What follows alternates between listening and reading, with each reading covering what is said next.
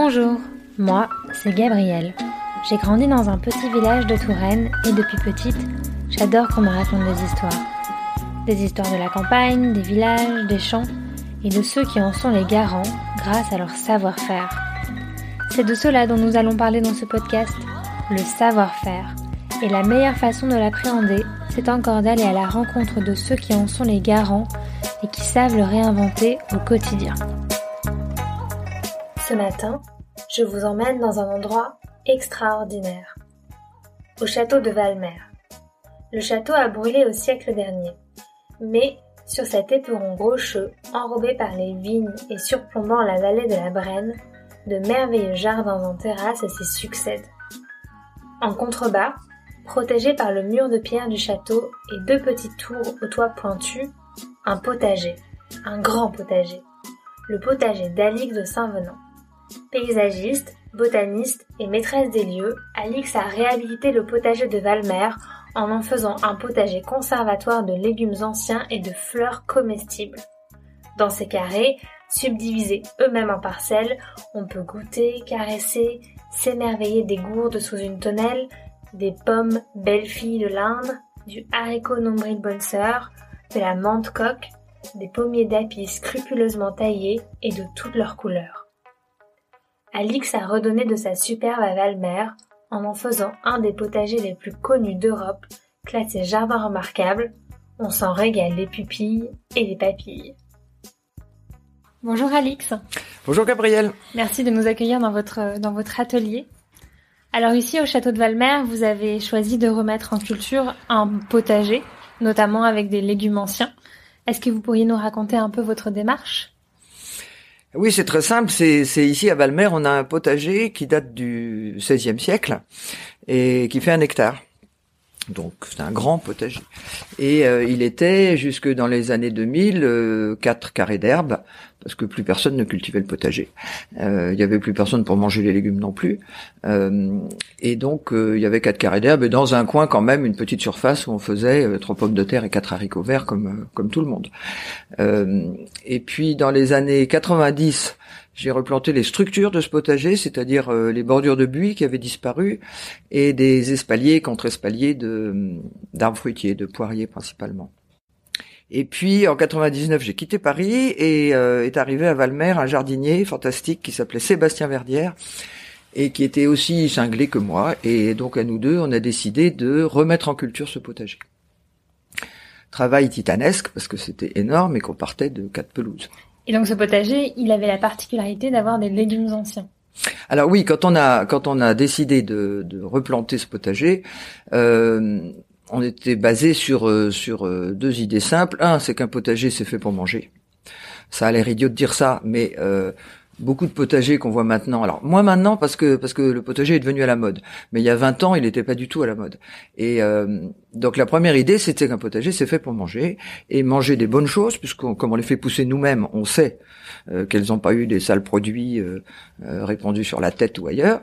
Et puis manger des bonnes choses toute l'année. Chose qu'on oublie parce que maintenant euh, il y, a, des magasins de surgelés et il y a des frigidaires, mais autrefois il n'y avait pas tout ça. Et donc l'intérêt d'avoir son propre potager et chez nous à Valmer des caves, euh, c'est qu'on peut aussi garder des légumes, principalement les légumes racines, euh, on les rentre en cave et on mange tout l'hiver. Donc manger des bonnes choses à peu près toute l'année. Ça c'était le premier but. Et puis le deuxième but c'était euh, de d'essayer de rassembler la plus grande diversité possible de choses qui se mangent, pas seulement de légumes d'ailleurs, de plantes comestibles, avec comme euh, comme bible euh, le livre des plantes potagères de Villemorin, avec les premières éditions à la fin du 19e siècle et jusqu'au début du 20e siècle. Et il n'y a pas eu jusqu'à présent de meilleurs livres qui décrivent la variété des plantes potagères. Donc on s'est mis à la recherche de toutes ces graines, parce qu'un potager c'est d'abord des graines. Et euh, ça nous a pris quelques années, mais maintenant grâce à Internet, on, peut aussi discuter avec le monde entier. On a trouvé des graines au Japon, au Canada, euh, jusqu'en Russie. Euh, voilà, on a commencé à, à, créer comme ça notre fond de graines et à cultiver notre potager. Donc vous avez voyagé beaucoup pour travailler, enfin pour identifier et trouver des graines. Alors, j'ai j'ai pas voyagé spécialement pour ça, mais c'est vrai que par ailleurs, je fais des voyages de botanique. Donc, j'ai été un peu partout dans le monde et partout où je vais, que ça soit en Mongolie, au Tibet ou au Tchad, j'ai, je vois ce que les gens mangent. Et les gens en général donnent des graines. Ça, c'est l'avantage des gens qui font des jardins, c'est qu'en général ils sont généreux et ils partagent. Et donc j'ai, effectivement rapporté des graines d'un peu partout dans le monde.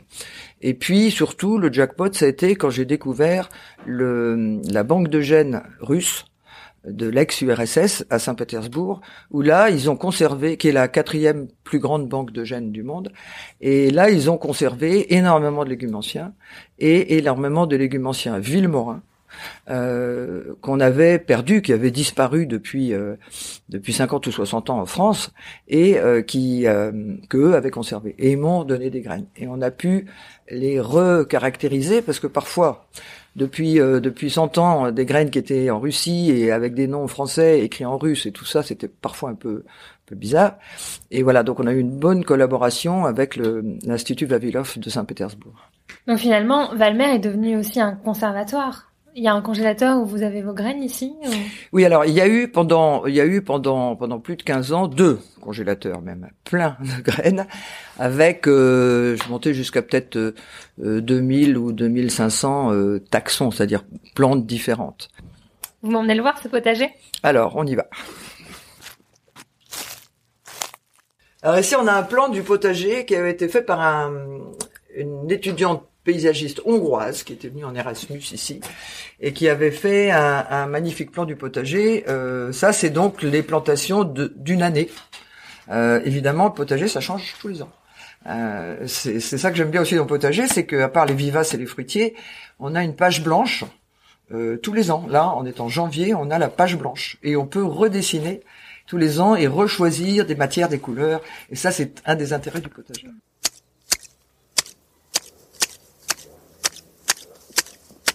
Qu'est-ce qu'on va faire? On va aller voir les ce qu'il y a à manger en ce moment. Hein. Les choux de Bruxelles. Euh, les survivants du mois de janvier au potager, c'est les choux de Bruxelles, les poireaux, les carottes, on vient de les rentrer en cave. Euh, c'est le moment où le potager est quasiment le plus, plus vide. Normal, c'est assez, voilà, des fleurs. Très important d'avoir des fleurs toute l'année. Euh, prime vert, des primes verts qui sont en fleurs même l'hiver. Et celles-là, je ne sais pas comment elles font, elles sont en fleurs toute l'année, c'est bien simple. Que ce soit au mois d'août, il y a des fleurs. Et, en plein hiver, comme vous voyez, il y en a aussi. c'est très important d'avoir des fleurs tout le temps. Alors bon, au mois de janvier, peut-être un peu moins quand même, parce qu'il y a toujours, pour les insectes, parce qu'il y a toujours une abeille qui n'est pas, pas encore rentrée dans sa ruche au mois de décembre. Il y a toujours un bourdon qui est ressorti au mois de mars. Et donc il faut qu'ils aient à manger. Et, euh, et donc c'est très important d'avoir des fleurs toute l'année, même s'il y en a très peu, euh, pour s'il y en a un qui a besoin de casser la croûte. Pas d'insectes, pas de légumes en gros. Euh, à part quelques rares plantes qui se pollinisent par le vent, euh, l'insecte pollinise. Donc s'il n'y a pas un insecte qui va d'une fleur à l'autre, vous n'avez pas de fruits. Vous n'avez pas de pommes, vous n'avez pas de, de courges, vous avez vous avez rien à manger pratiquement. Donc ça c'est sûr que l'équilibre euh, biologique dans un jardin, c'est hyper important. Et donc là, on a des choux de Bruxelles. Alors là, on a des choux de Bruxelles qui sont complètement couchés parce qu'ils étaient écrabouillés par les physalis, mais qui vont être tout à fait bons à ramasser. Ça, ça fait partie des légumes où, qui peuvent rester dehors et là, ce matin, ils gèlent. Et vous voyez, les petits choux, ils sont pas du tout, euh, pas du tout abîmés. Ils savent, ils savent résister au gel. Mais là, il va être temps de les ramasser et de les manger, à vrai dire. Et dans ce potager, vous avez des, des fleurs comestibles.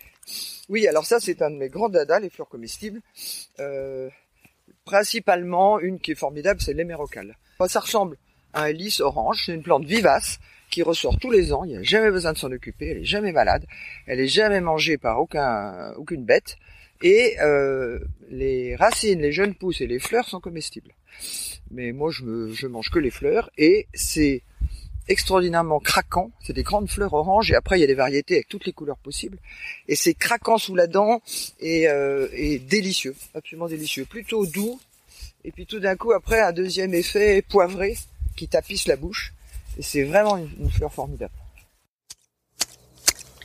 À l'heure où je vous parle, c'est l'hiver à Valmer. Ressort alors le dessin et les structures du potager en petits carrés et en parcelles. C'est aussi le moment de la taille des arbres fruitiers. Nus comme des vers, ils ressemblent à des petites sculptures aux abords du potager. Le plus gros du travail maintenant arrivera au mois de mars. Il faudra préparer le terrain pour semer, repiquer et replanter. Donc là, on arrive dans votre serre.